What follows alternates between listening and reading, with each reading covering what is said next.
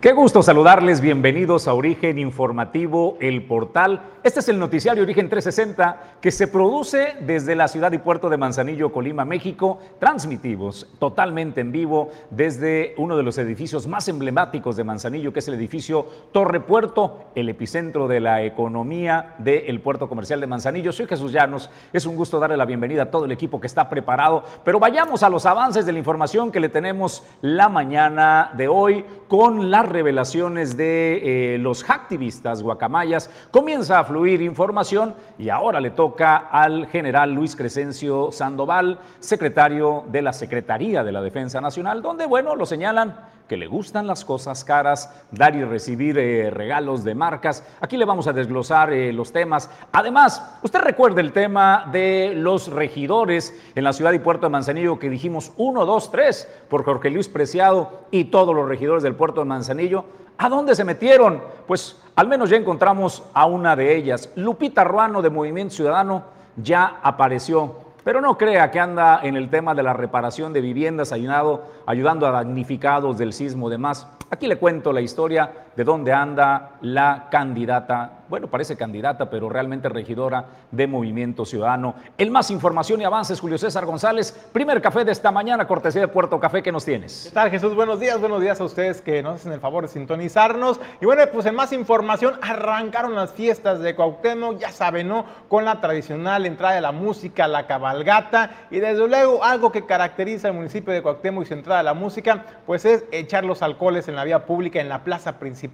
¿Y sabe qué es lo malo? Las condiciones en las que dejaron el centro, el centro de eh, Cuauhtémoc. Le vamos a presentar aquí la nota con Edgar Torres y desde luego también la evidencia de cómo la falta de cultura sigue siendo presente. Y desde luego, bueno, si usted pensaba presentar un altar a su difunto para este Día de Muertos, bueno, pues le comento que pues lo va a tener que hacer sin el tradicional pan de muerto y es que la inflación también le está pegando a nuestros difuntos y no se van a poder eh, implementar eh, o poner estos alimentos porque la inflación le pegó a las harinas y ha elevado su costo de manera significativa, más de un 30% de acuerdo, y se lo vamos a dar más adelante los detalles. Desde luego también el diputado Jesús Dueñas asegura que es viable y factible la instalación de una alarma o alerta sísmica en el estado de Colima. La información se la tendremos también más adelante. Y prepárense a los amantes del fútbol, el clásico Chivas América, pero el juego de leyendas, que está todo listo. Aquí le vamos a dar detalles pormenores, como para cuándo, de a cómo va a ser, dónde se va a realizar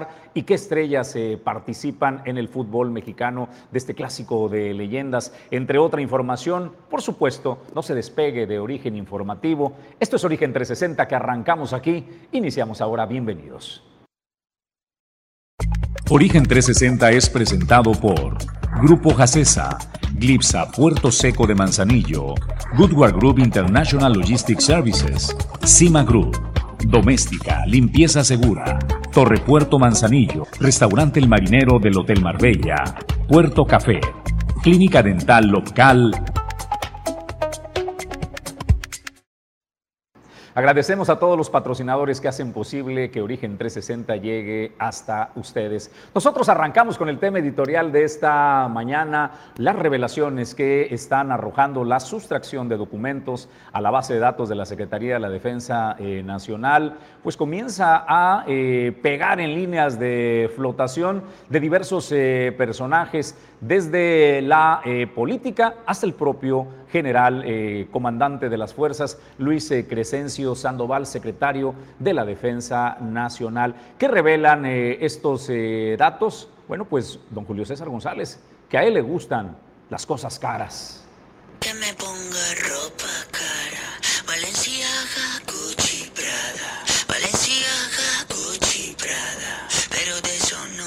Pues que le gustan las cosas caras, don Julio César González, dar y recibir los regalos, ¿no? Eh, ¿Qué es lo que revela la información de Guacamaya Leaks? Información revelada por estos activistas de Guacamaya, eh, pues salió Jesús a relucir en los documentos extraídos de la Secretaría de la Defensa Nacional, de correos electrónicos que recibía el general eh, Luis Crescencio, eh, comandante de las Fuerzas Federales Armadas en nuestro país, pues regalos costosos, Jesús, por ejemplo, para su cumpleaños de 2020, Sandoval recibió varios regalos de lujo, entre ellos, anote usted, relojes Bulova, Gucci, Victorinox, arcones de comida también, dulces y botellas de licor, incluso una katana con certificado de imitación del Museo Samurai.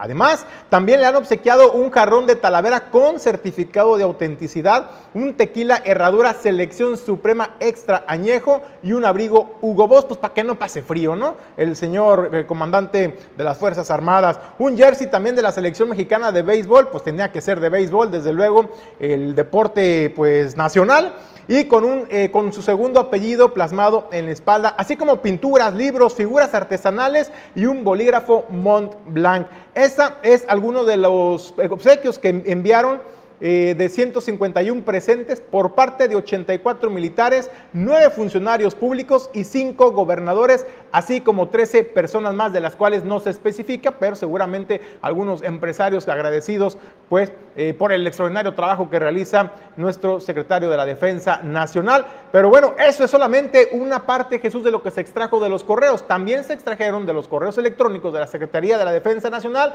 correos que el mismo comandante, el mismo general, se mandaba a sí mismo de su correo, a su propio correo, para pues que no se le olvidara lo que le enviaba, ¿no? de agradecimiento a otras personas. Los obsequios enviados por el secretario de la Defensa, eh, demostró que también sabe pues ser agradecido con los regalos que le dan y en agradecimiento pues también se tiene que ver eh, pues el nivel ¿no? de, de, apapacho que les procura. Y bueno exactamente. Y bueno pues son obsequios lujosos. Por ejemplo la lista de regalos por el secretario de la defensa a invitados y personajes cercanos pues incluye por ejemplo Jesús eh, empieza la lista con 2018 cuando inició el actual sexenio.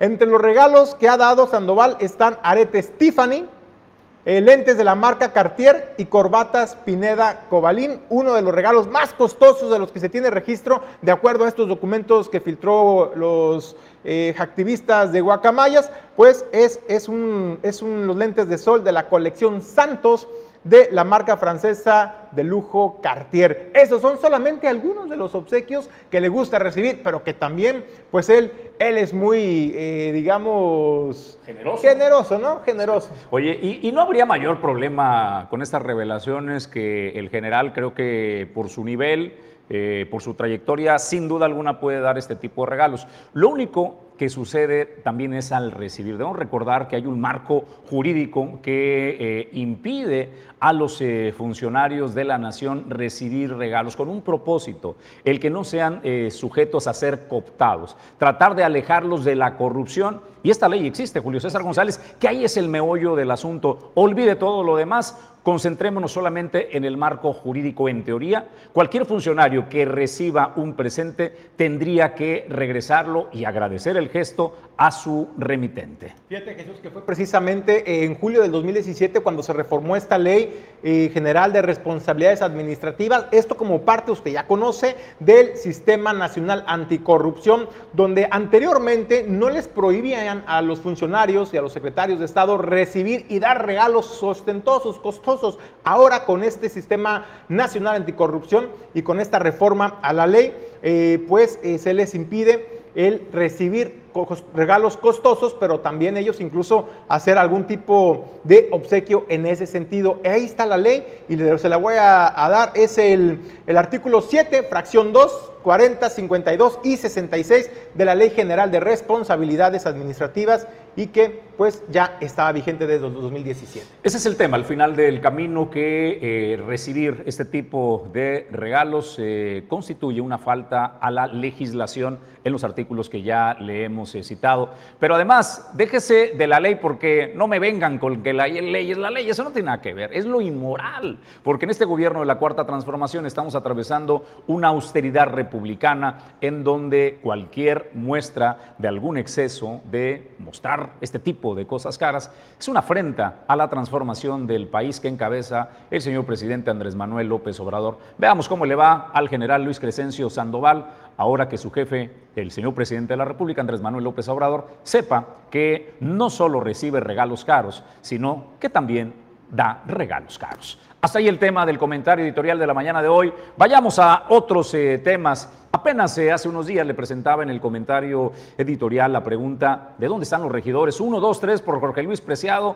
y los demás mencioné a Irene Herrera, entre otros, y también pregunté por la regidora Lupita Ruano. Pues esta ya apareció. Lupita Ruano en sus redes sociales nos revela qué anda haciendo. Y no, no anda apoyando a los damnificados eh, por el sismo o haciendo la tarea de ver cómo están las vialidades en el municipio, si le están dando servicios de recolección de basura, de agua potable y demás. No, mire, regresamos a la primera, don Pedro Ramírez, si es usted tan amable. Posteó el día sábado, dijo, estamos ya en el final de la asamblea de buenos gobiernos del el municipio. Eso es lo que manda eh, Lupita Ruano en su red eh, social, donde, bueno, participó como último día de la quinta asamblea de la Coordinación Nacional de Autoridades Municipales, Gobiernos eh, Naranja. Y según, según lo que eh, señala también Movimiento Ciudadano en su página, bueno, ahí está reunido lo mejor de lo mejor de los gobiernos naranjas eh, y titularon esto como buenos gobiernos. Ahí Dante Delgado, presidente de Movimiento Ciudadano, pues estuvo presente y encabezado. Gobernador Enrique Alfaro de Jalisco, una de las joyas de la corona de Movimiento Ciudadano. También estuvo Luis Donaldo Colosio de Monterrey. Y ¿Qué se dijo ahí? Bueno, pues eh, lo bien que gobiernan los eh, naranjas, el movimiento ciudadano. La pregunta para usted, amigo de Manzanillo, ¿le hace resonancia, le hace match entre lo que dice Movimiento Ciudadano y su regidora Lupita Ruano? ¿Verdaderamente la puede usted clasificar como un buen gobierno? Es parte de un gobierno, ella es parte del cuerpo edilicio, pertenece al cabildo y no aparece para otra cosa que no sean sus posts sociales. Dante Delgado le debería apenar o preguntarse qué clase de gente tienen en las filas de Movimiento Ciudadano y si verdaderamente suman más allá de las redes sociales. Y bueno, ya ni en sus redes sociales. ¿Me puedes poner otra vez la, de, la del principio, Pedro? Yo quiero que vea, eh, se cortó abajo las reacciones, ¿va? No alcanzamos a ver eh, sus reacciones porque me gustaría que vean sus propias redes sociales lo que provoca Lupita eh, Ruano de reacciones. Vaya, no suma ni en redes sociales. Ya no le cuento lo que pueda ella realizar como actividad para devolverle al pueblo que votó por ella, aunque sean poquitos, ¿eh? A los poquitos que votaron por Lupita Ruano les merece al menos el que regrese a las colonias y que esté cerca de la gente, como es el sello que promueve Movimiento Ciudadano de Buenos Gobiernos, es lo que dicen en este evento, Buenos Gobiernos. Vamos a otros temas y a más información, Julio César, hasta ahí lo de Lupita Ruano. Bueno, pues en más información, eh, este fin de semana arrancó pues ya la tradicional fiestas de Cuauhtémoc con la entrada de la música, la cabalgata, fiesta, convivencia y bueno, la nota con Edgar Torres. De más de 1.900 pesos son las multas para quien participe en pleitos o que orine en vía pública en Cuauhtémoc, confirmó la presidenta municipal Gabriela Mejía al dar a conocer el programa de los festejos que arrancaron ayer domingo 9 de octubre. En rueda de prensa, la alcaldesa expuso que será del 15 al 24 de este mes, cuando se ofrecerán recibimientos con la participación de los ayuntamientos del Estado, así como empresarios y jaripeos, bailes populares, destacando que en esta ocasión se recuperará la corrida del pueblo, la cual será gratuita. Asimismo, anunció la actuación de cantantes como Germán Montero, El Bebeto, Ulises Chaides, Cosme Tadeo y Chuy Gascón. 1900, 1930, eh, por cualquiera de las dos, puede, falta administrativa, puede ir aumentando si van agravando pues el, el, el, el tema o la situación que se haya presentado en el momento. Para resguardar a los asistentes se dispondrán de filtros de acceso que aplicarán una revisión a quienes busquen ingresar al primer cuadro del pueblo, advirtiendo que no se permitirá el acceso con envases de vidrio. Asimismo, se contará con la coordinación de corporaciones municipales, estatales, Guardia Nacional, Ejército y Fiscalía del Estado, con un despliegue que en las inmediaciones, tanto en materia de seguridad como de vialidad, así lo dijo el director de Seguridad Pública Municipal, Alessio Cegueda Ramírez.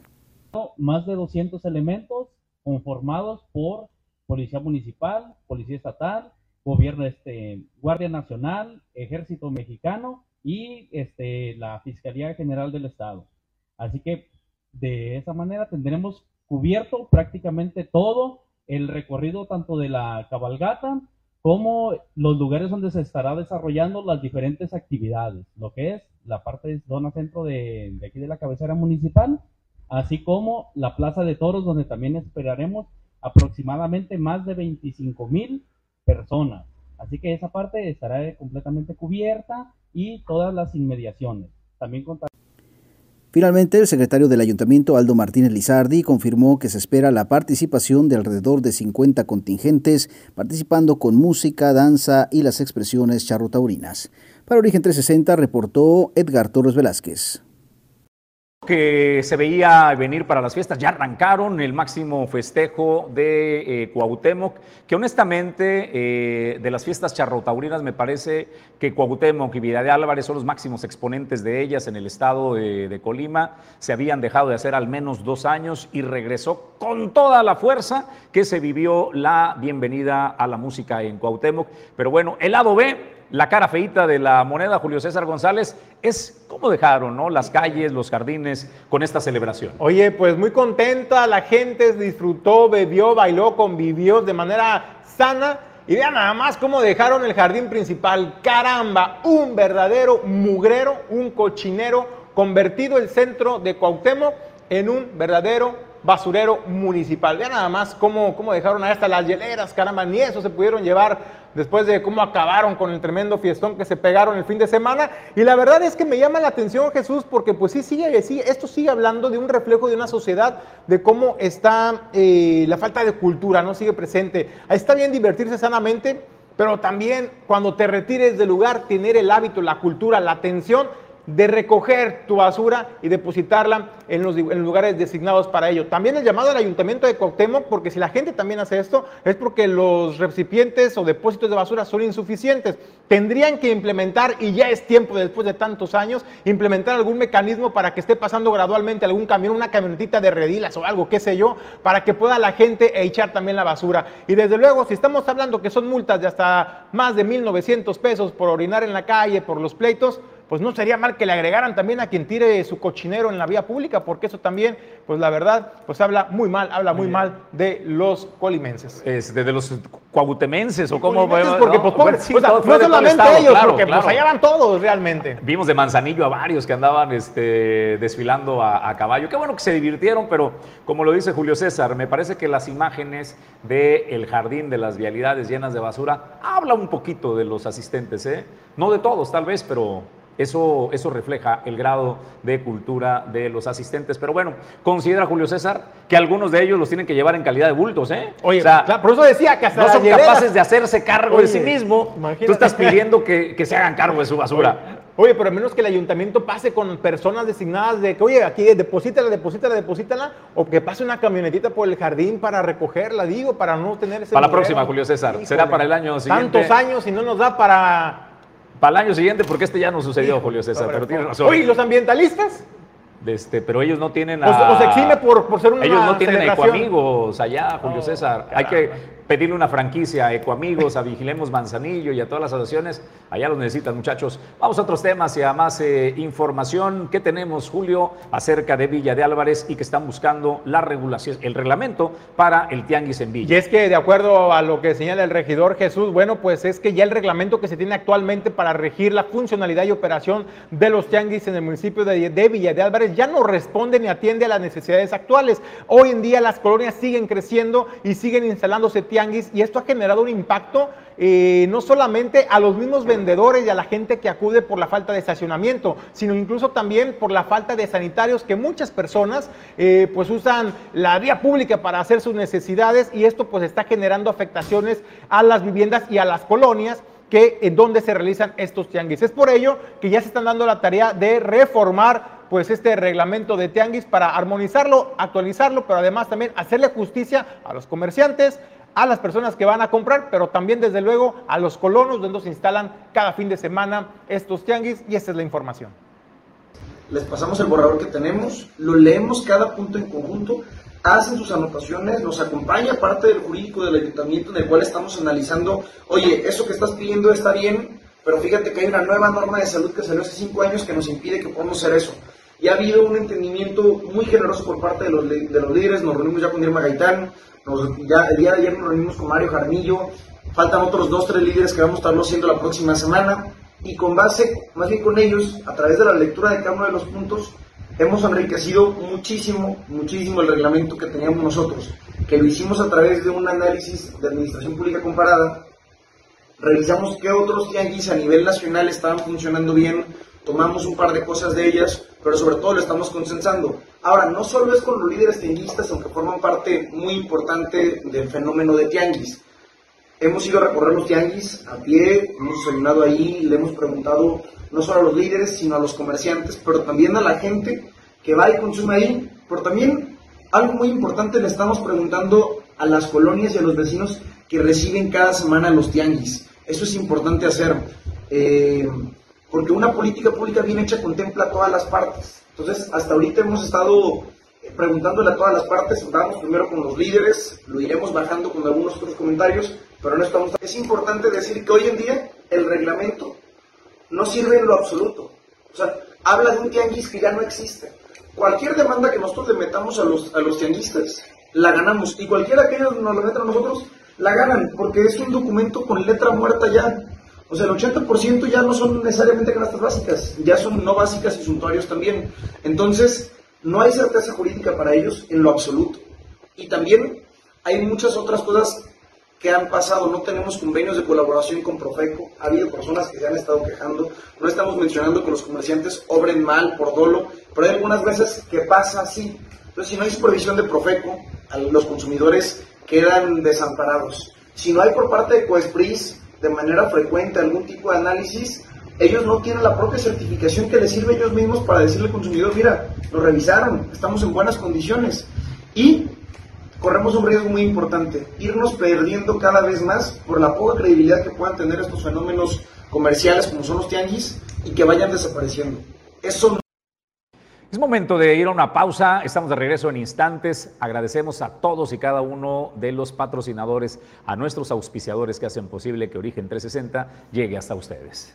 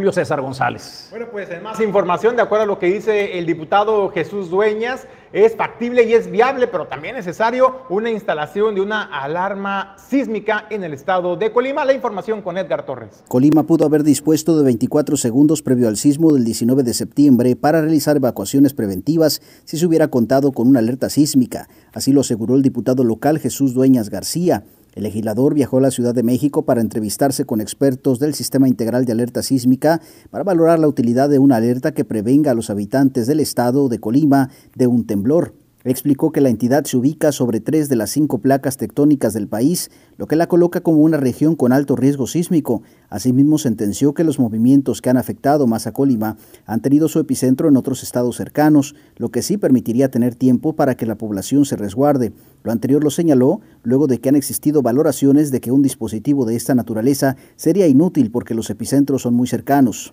es lo que se tiene que entender, o sea, no, en la sesión pasada algunas compañeras de Morena dijeron que se estaba politizando el tema. No es politizarlo, es hablar de formación de la población, de tener prevención, de tener herramientas que le permitan o que nos permitan a los ciudadanos poder prevenir muchísimas cosas. O sea, vivimos en una zona realmente con mucho riesgo. La actividad volcánica, estar dentro de tres de las cinco placas tectónicas que tiene el país, pues no es cosa menor y requiere que nosotros avancemos, nos actualicemos y le demos a Colima eh, pues lo que, lo que necesita y lo que se merece como población. O sea, no, no, no es otro tema más y me parece que en ese sentido se debe olvidar cualquier color de partido político y ponernos a chambear. O sea, la gente lo que quiere es que le demos resultados, la gente lo que quiere es que le demos soluciones. El legislador enfatizó que en este contexto salvar una vida o salvar 900 mil es lo mismo, por lo que considera que no se debe escatimar recursos para implementar una alerta en Colima. Adelantó que buscará tener una reunión con la gobernadora para plantearle esta información, dado que ya se tienen instalados cuatro sensores que no significarían un gasto para la administración. Es imposible que alguien nos pueda decir cuándo va a temblar y qué tipo de temblor vamos a tener, de qué grados. Sin embargo, lo que sí se puede hacer es irnos a los datos históricos y la historia lo que nos dice y que nos comparten ellos en el centro, en el CICAT, eh, es precisamente que la mayoría de los epicentros, epicentros que ha tenido los sismos que han pegado a Colima no han sido en el estado de Colima. Pues esto lo que hace es que precisamente la alerta sísmica sí funciona en el estado porque precisamente la, historia y los registros que tienen eh, nos da a entender que los epicentros han sido en otros estados de la República. Este pasado fue en Michoacán. Dijo que el mismo centro ha buscado el acercamiento con el gobierno de Colima sin tener hasta el momento una respuesta, por lo que espera ser el conducto para mostrar a la mandataria la utilidad de contar con este sistema. Para Origen 360 informó Edgar Torres Velázquez. Gracias a Edgar Torres por la información. Eh, vamos a, otros temas y a más información. ¿Usted se ha preguntado si se dedica al mundo de la logística a importar o exportar desde el puerto comercial de Manzanillo? ¿Cómo los valores de la honestidad y la confianza impactan en el desarrollo de eh, su negocio? Es simple. Una empresa en la que usted pueda depositar y que tenga las características de honesto y confiable se traduce en eh, eficiencia en su negocio y que el peso que usted invierta sea retribuido de manera eh, igualitaria. Es decir, usted puede confiar en un aliado como Glipsa Puerto Seco de Manzanillo.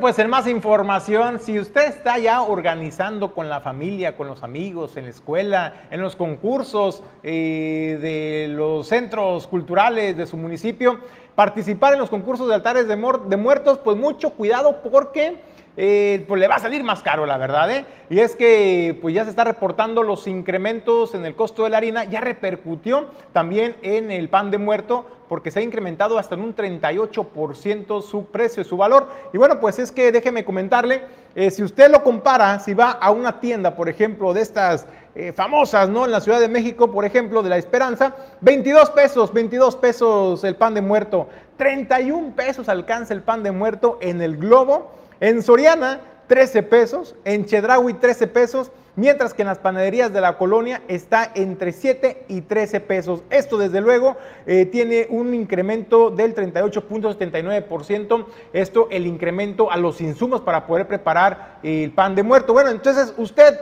pues haga sus cuentas, saque sus números y pues como dicen, ¿no? No deje, no deje pues que el altar de muertos pues realmente pues acabe con sus finanzas, lo ponga en la lona porque pues está estamos en momentos complicados y bueno, pues a prevenirse.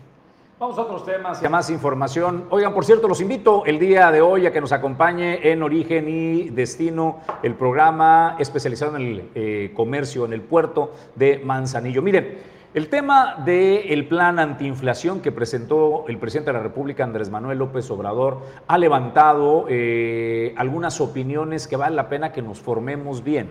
Eh, entre ellas señalan el riesgo al bolsillo, pero sobre todo al tema de la salud de los mexicanos, porque desde la visión de algunos, este plan eh, antiinflación permitiría a algunas eh, empresas relajar las medidas de las autoridades que vigilan la inocuidad de los alimentos, por ponerle solo un ejemplo, y pareciera que es una percepción equivocada. Para ese propósito, hoy hablaremos precisamente en origen y destino del acuerdo de aperturas contra la inflación y la, la carestía.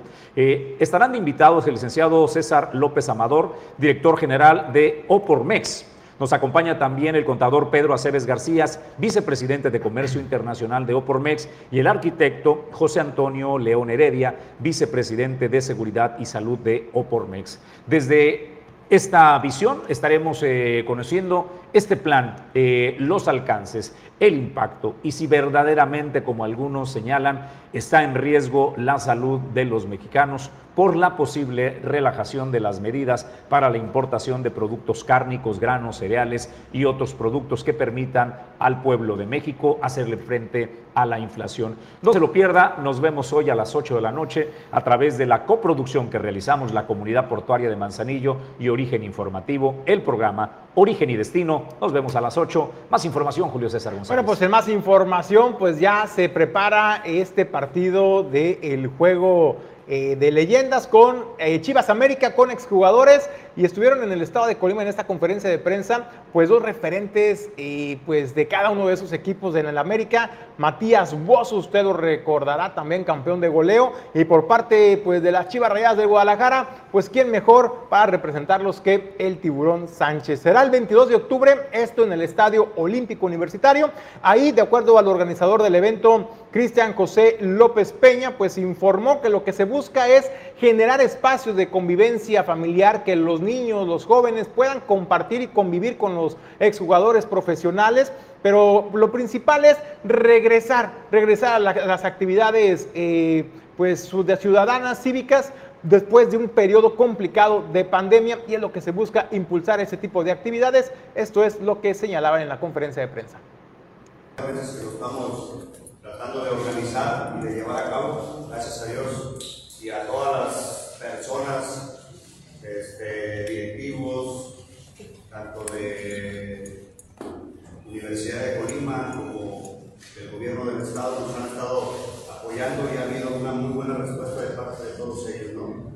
Comentarles que es un evento totalmente familiar, 100% eh, para la gente del estado, ¿no? un evento que que de manera necesitamos como ciudad, como Estado, necesitamos debido a todo eh, lo que hemos vivido ¿no? los últimos tiempos, los últimos meses, tanto, bueno, temas, temas que ya lo sabemos, estamos tratando de, de disipar un poco la, la, pena que de repente podemos sentir y que el evento deportivo sea, sea algo que nos, nos lleve a buen puerto, ¿no? nos, nos saque un poquito de lo que estamos este, viviendo como tal el ciudad estado.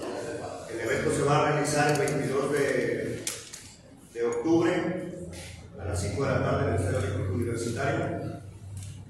Este, un evento, como les digo, totalmente familiar. Esperemos el apoyo de, el apoyo de todos ustedes, esperemos contar con todos.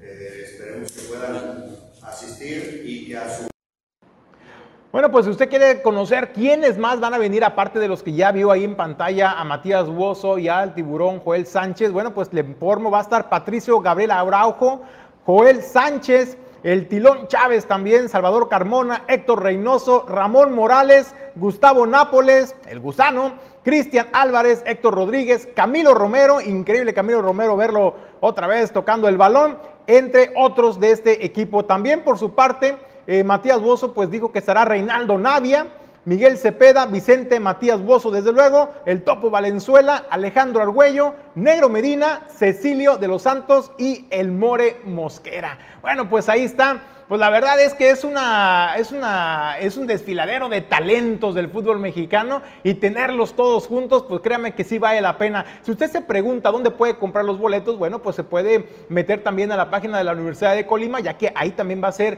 eh, pues el, el partido el próximo 22 de octubre. Y para que tenga más o menos cuáles son los precios, bueno, pues para los más pequeñitos del hogar, solamente 50 pesos. Estudiantes con credencial eh, vigente de la Universidad de Colima, 80 pesos y la entrada general adultos es de 200 pesos solamente. La verdad, pues es que con tanto talento del fútbol mexicano, ídolos, la verdad, y también hay que decirlo, muchos de estos jugadores pues motivaron a que futbolistas colimenses hoy en día hayan eh, tenido ese sueño de alcanzar la primera división, pues creo que vale la pena ir a echarnos pues, un taco de ojo del buen fútbol de antes, caramba, ¿no? Vamos a más información y a otros eh, temas. Lo que sucedió con eh, la invasión a la privacidad, a los sistemas de la Secretaría de la Defensa Nacional, nos mostró la vulnerabilidad. Si de consuelo nos sirve, no es el único ejército en el mundo que ha sufrido violación a su ciberseguridad. Pero lo que está eh, sucediendo,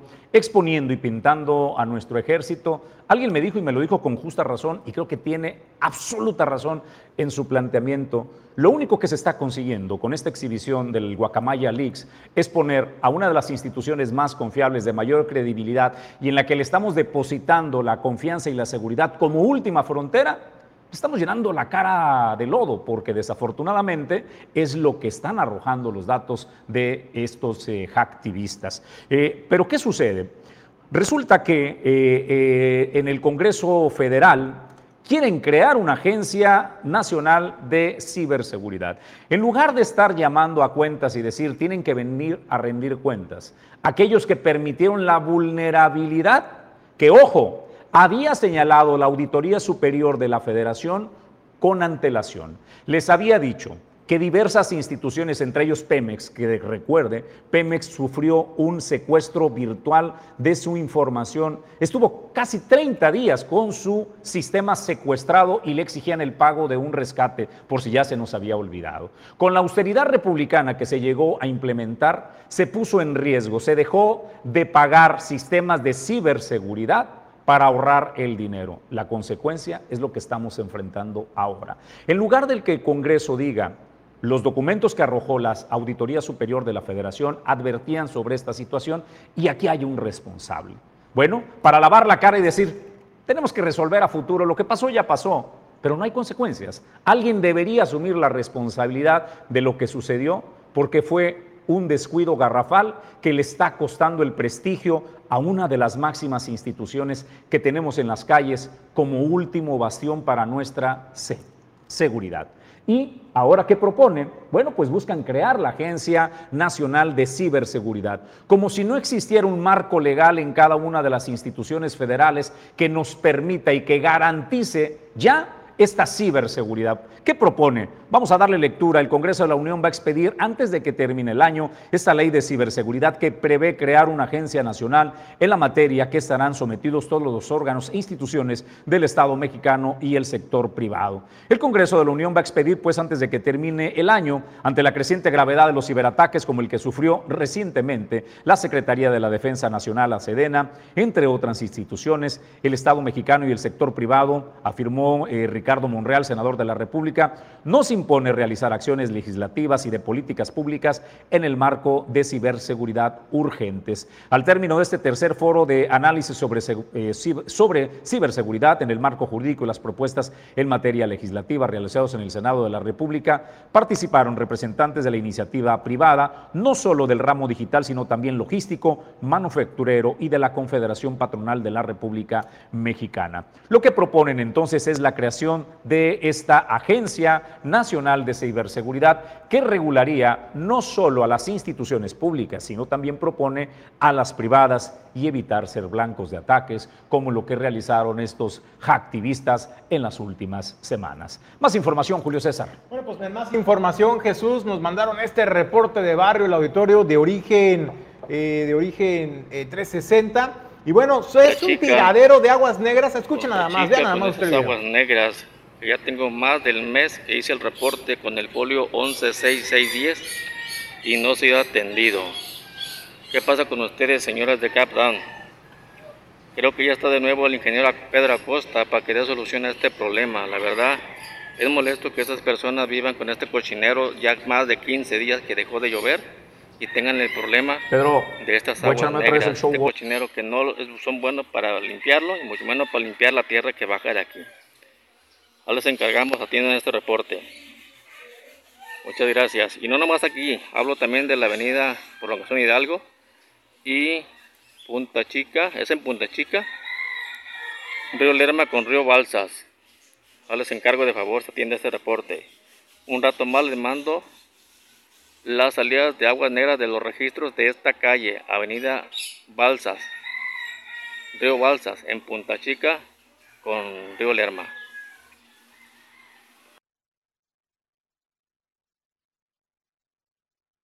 Punta Chica, Bueno, pues ahí está el llamado que hacen los vecinos de Punta Chica, de esta calle Río Balsas, esquina con Río Lerma.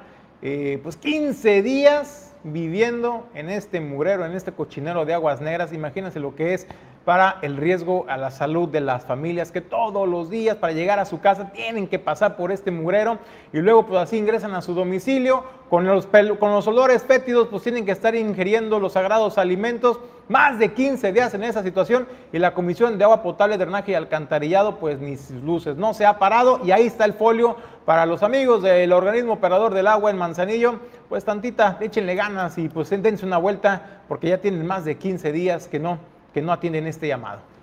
Pues eh, a prestarle atención a este tema. Vamos a repetirle que el día de hoy nos vemos a las 8 de la noche. Mire, en Origen y Destino estaremos hablando de este acuerdo de apertura contra la inflación y la carestía que ha desatado comentarios acerca del riesgo que puede representar para la salud y el bolsillo de los mexicanos. ¿Verdaderamente es tal este riesgo? ¿Quiénes nos acompañan? Nos acompaña César López Amador, director general de Opormex. Además, estarán también presentes el contador Pedro Aceves García, vicepresidente de Comercio Internacional de Opormex, y el arquitecto José Antonio León Heredia, vicepresidencia de Seguridad y Salud de Opormex. Opormex es la eh, organización de porcicultores mexicanos. Este tema va relacionado, por supuesto, a la importación eh, de carnes, de cereales, de frutas, que eh, permitiría hacer frente a la inflación. Y eh, lo que propone el presidente es que algunas empresas se creerá en todo el expertise que tienen, además en todas las leyes que cumplen hoy día y por ello se les va a permitir la confianza de que realicen importaciones mucho más rápidas y entenderemos la dimensión de esta propuesta. ¿Afecta el bolsillo? ¿Nos pone en riesgo la eh, sanidad, nuestra salud de los mexicanos? Este acuerdo que ha realizado el presidente de la República, tendremos la visión de esos expertos la noche de hoy a partir de las 8. Acompáñenos en Origen y Destino. Más información, Julio César. En más información, bueno, pues el que está muy optimista, amaneció muy de buenas, pues es el dirigente del partido, eh, partido Verde Ecologista de México, Virgilio Mendoza, quien señaló y dijo esperar que se logre la alianza con Morena para 2024. Bueno, pues hay que decirlo, ¿no? El Partido Verde pues es aliado de facto ya también de Morena, no necesariamente tienen que ir en la urna, sabemos que es aliado de facto. Sin embargo, también Virgilio Mendoza habló de que pues no se descarta como una de las posibles fichas en el tablero en el 2024. La información con Edgar Torres. El dirigente del Verde Ecologista en Colima, Virgilio Mendoza Mezcua, no descartó una alianza del Partido Verde con Morena en el Estado, como ha ocurrido en otras partes del país. De hecho, ha buscado anteriormente el acercamiento con el partido Guinda, pero dada la renovación del Comité Estatal y la reciente designación de Julio León Trujillo como cabeza del partido, se ha puesto en pausa a este intento. De antemano confirmó que en el legislativo han votado ya en conjunto. Tuvimos el pasado proceso que nos pone una cantidad importante. Ojalá muchos de esos que nos dieron su confianza a los diferentes candidatos y candidatos pues decidan este, afiliarse al partido. ¿verdad? Actualmente, ¿cuál es el número de afiliados?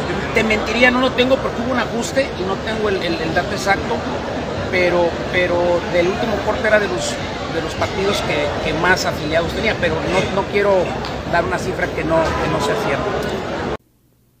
Por lo pronto, dijo que el Instituto Político atraviesa una etapa de reafiliación a fin de fortalecerse rumbo al proceso electoral de 2024, externando su confianza en los resultados del proceso pasado y aseguró que no cuentan precisamente con una meta de afiliaciones.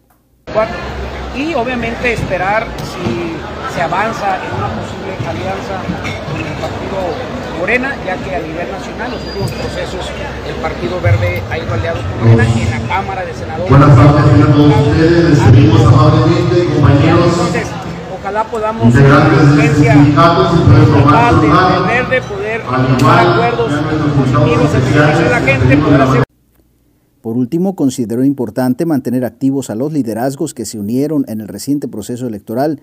Por su parte, dijo que trabajará en seguir posicionando al verde ecologista, pero a pesar del cuestionamiento de los medios, no señaló nada acerca de sus aspiraciones personales.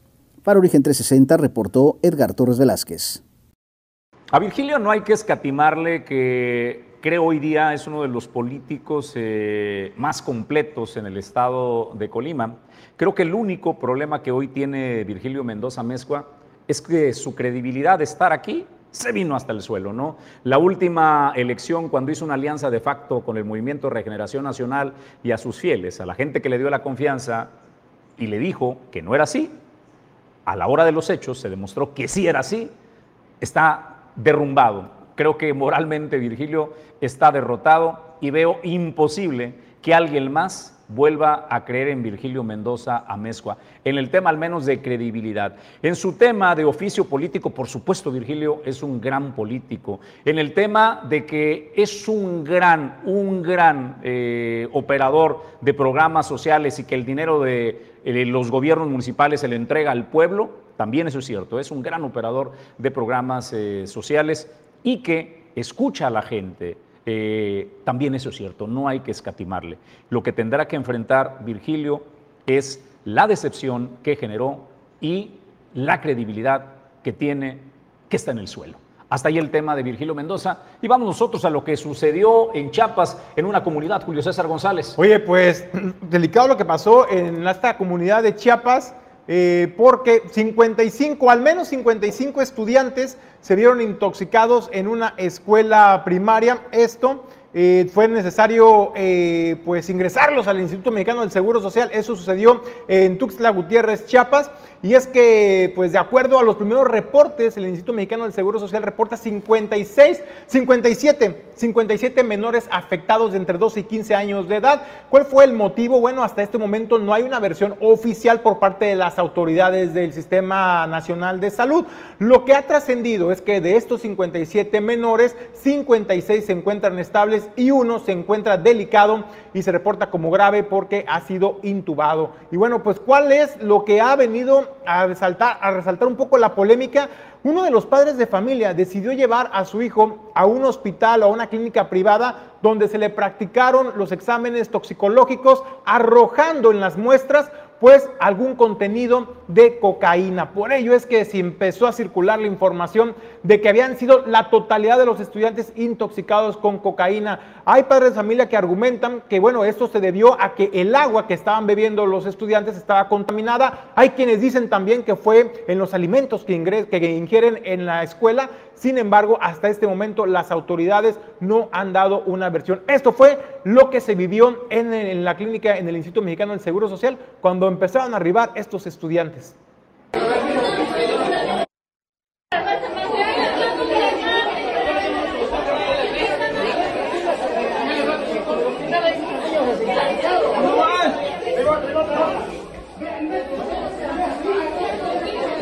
Denle espacio, por favor. Denle espacio, ahorita van a dar nombre. Denle espacio para que el muchacho también.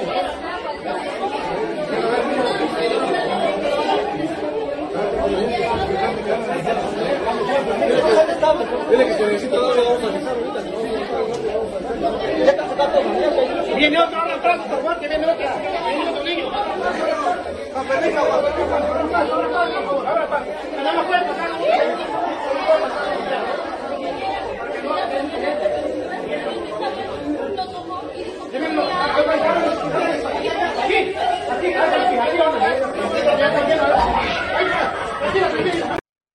Desde temprana hora, es decir, temprana, me refiero al turno vespertino, estos estudiantes de nivel eh, secundaria en esta eh, escuela en Chiapas, eh, comenzaron a mostrar una actitud agresiva, desbordada, extasiados, algunos gritaron, otros se desnudaron, otros más cayeron en shock en el acto, y eh, derivó pues su internación eh, de urgencia, como lo vieron. Eh, comenzaron a llegar padres de familia desesperados. La clínica de esta comunidad se vio rebasado y es por ello que algunos decidieron buscar atención particular. Oficialmente, quien, más, quien más personas atendió, eh, 57 para ser precisos, fue el Instituto Mexicano del Seguro Social. 56 fueron dados de alta y solo un joven quedó intubado en calidad pues, de una condición grave.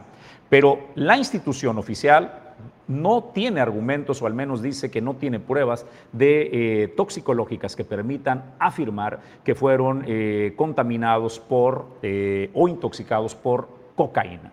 La contraparte es que una institución privada de los mismos estudiantes realiza un examen toxicológico y el padre de familia asegura tener la prueba de que sí fue intoxicado con cocaína. Lo grave del tema es que es en Chiapas, algo similar sucede no por una, no por dos. Es la tercera ocasión, Julio César González, que sucede una cosa como esta. Y bueno, pues en este caso ni la Fiscalía General del Estado de Chiapas ni tampoco pues las autoridades sanitarias han emitido pues un comunicado o un pronunciamiento al respecto sobre cuáles podrían ser las, las consecuencias de esta intoxicación masiva de 57 estudiantes. Y hay que decirlo, el hecho de que un padre de familia, Jesús, haya eh, pues optado llevar a su hijo a una clínica particular y ahí le realizaran los exámenes toxicológicos y arrojara eh, pues en, entre las eh, cocaína, pues es, es de prender las alertas y llama la atención pues la secrecía de la Fiscalía General del Estado. Vamos a ver qué, qué es el veredicto el día de mañana. Nosotros vamos a una breve pausa y regresamos con más información.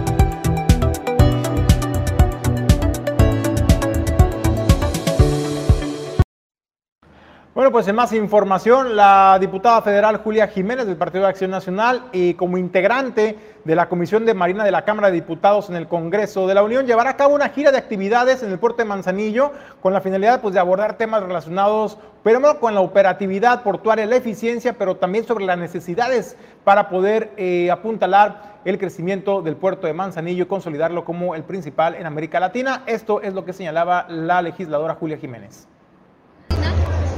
Pues estoy muy contenta porque hemos logrado que esta comisión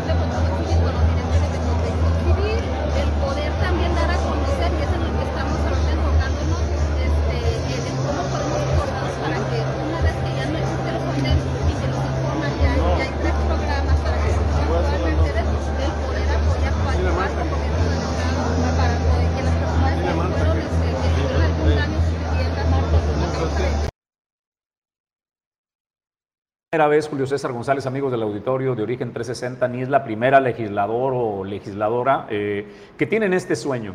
Que la verdad, si lograran concretar eh, el sueño, tendríamos eh, recursos para poder eh, desarrollar un municipio y lograr empatar el desarrollo del puerto comercial con la ciudad de Manzanillo, eh, Julio, el mejora de infraestructura, vialidades, servicios y demás.